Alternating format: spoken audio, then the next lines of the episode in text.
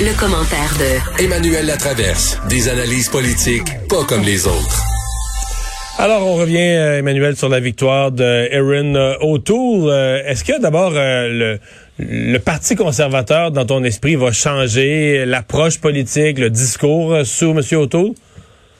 En tout cas, c'est certainement le signal que lui a voulu envoyer euh, hier lors de son discours euh, de victoire dans le milieu de la nuit, là, que moi je suis restée debout pour écouter. C'est ça euh, l'événement. Dans tout ça, l'événement, c'est que toi, tu étais encore debout avec ton carnet de notes, puis tu écoutais ça, puis tu prenais des notes. Oui, oui, je prenais des notes avec mon ordinateur, puis mes post-it. Mais qu'est-ce que tu veux? Je suis comme ça. C'est une maladie. Mais moi, ça m'a frappé, là.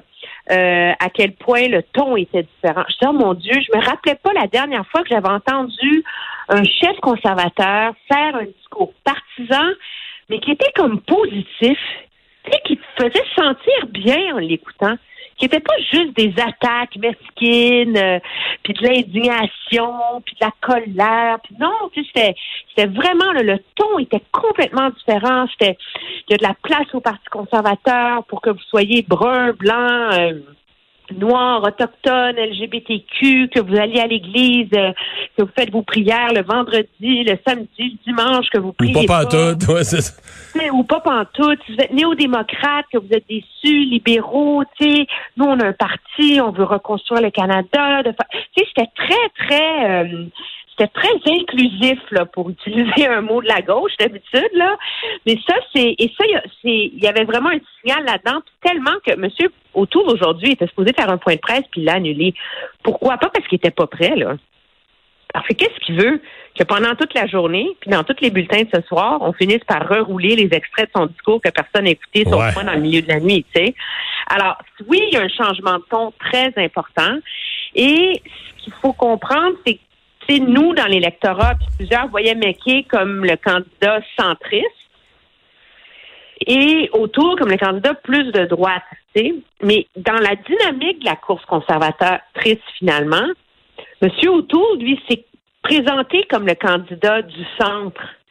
Parce que M. McKay a fait campagne tellement plus à gauche, entre guillemets, pour le parti, que c'est vraiment M. O'Toole qui est devenu le candidat centriste moi, je, en tout cas, c'est clair dans sa volonté, puis dans son approche qu'il veut faire ça. Maintenant, comment il va réconcilier le O'Toole modéré que tout le monde connaissait, puis qu'on a vu hier, souriant, sympathique, avec le O'Toole très partisan qui, lui, a gagné l'élection hier. Tu comprends? Alors, il va y avoir beaucoup d'ajustements, je pense, à faire au sein du parti. Bon. Euh, une des questions qu'on se pose, c'est quelle, quelle place va prendre le, Québec? C'est toujours une question au Parti conservateur. Et là, ben, on est quand même obligé de constater ce matin que le Québec a été euh, un élément clé de sa victoire. Il a obtenu un meilleur pourcentage au Québec que, qu'ailleurs au Canada. Euh, si M. O'Toole en doit une, d'une certaine façon, à ses organisateurs québécoois. Ben, de la même façon que Andrew Scheer, en 2016, devait sa victoire au groupe Provi, M. O'Toole doit sa victoire au Québec compliqué. Dans le premier tour, c'est la seule province où il est arrivé premier. Et il a fini au Québec avec 61% des points. Alors, même s'il n'y a pas beaucoup de membres au Québec, puis je, faisais le tour des résultats détaillés aujourd'hui, c'est hallucinant. Là. Tu sais, il y a des circonscriptions, en circonscription de Bourassa, il y a 28 membres. Et ça donne 100 points pareil. Donc, si tu as, fait du bon travail, puis tu vas chercher 16 euh, des 28 membres, c'est merveilleux, là. Non, mais tu vas, tu vas chercher même pas 14 des 28 membres, tu as 50 points. Mais tu es dans un comté en Alberta où il y en a 2000. Il faut que tu ailles en chercher 1000 votes dans ce comté-là. 50 points. 50 points. Donc, il doit beaucoup au Québec. Et il a, en tout cas, les gens de son entourage, mais beaucoup, même les gens qui ne l'ont pas appuyé, disent qu'il y a une vraie sensibilité, qui comprend le Québec, qui veut en apprendre davantage, qui a fait des efforts monumentaux sur son français. Le vrai test, moi, je veux dire, il est simple là-dessus. C'est que depuis M. Mulroney, sous l'ère Harper, donc en général, les campagnes ont toujours été dirigées par des anglophones à Toronto ou Ottawa, le peu importe où est le QG. Et donc, on laissait le lieutenant recruter son monde, comme on a fait avec Alain Reyes euh, lors de la dernière campagne électorale. Mais la stratégie de campagne, ils étaient exclus de ça. Et ça, je veux dire, c'est impossible pour un parti qui, au Québec, se bat contre le Bloc québécois, se bat même pas contre les mêmes adversaires. Alors, est-ce que M. O'Toole va donner les coups des franges à ses organisateurs québécois pour développer vraiment une campagne québécoise et pas euh, ça, je pense que ce sera la vraie réponse à cette question sur la place du Québec? Tu veux me parler, euh, est-ce que c'est seulement une question de vocabulaire où il y a une, sémantique plus profonde en dessous? Mais quoi, on va changer de vocabulaire, on va passer de la classe moyenne à la classe ouvrière? Ben, c'est que je dis ça en blague, mais ça m'a surpris. Il n'y avait pas le mot working class ou classe ou, classe moyenne une fois dans son discours hier. Puis c'est intéressant parce que. est-ce qu'il a utilisé l'expression classe ouvrière?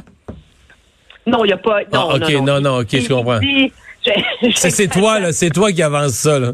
Ben oui, non, non, non, non, mais attends une minute, je vais te lire exactement euh, sa phrase. C'est l'avantage de prendre des notes, même à minuit. Je vais me battre pour tous les oubliés qui se lèvent tôt pour nourrir la famille. C'est quand la dernière fois que tu as entendu un chef conservateur utiliser ce genre de langage-là? Mais pourquoi? Parce que les conservateurs, ils savent qu'ils peuvent, peuvent plus refaire la tactique de M. Harper, où tu vas gagner dans les banlieues avec des petites promesses, tu sais, euh, le crédit pour le cours de piano, puis le crédit pour un tel, puis tu sais, avec des petites promesses pointues qui font plaisir à quelques personnes qui vont te faire gagner des comtés.